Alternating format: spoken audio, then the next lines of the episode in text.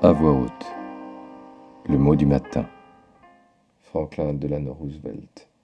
La seule limite à notre épanouissement de demain sera nos doutes d'aujourd'hui.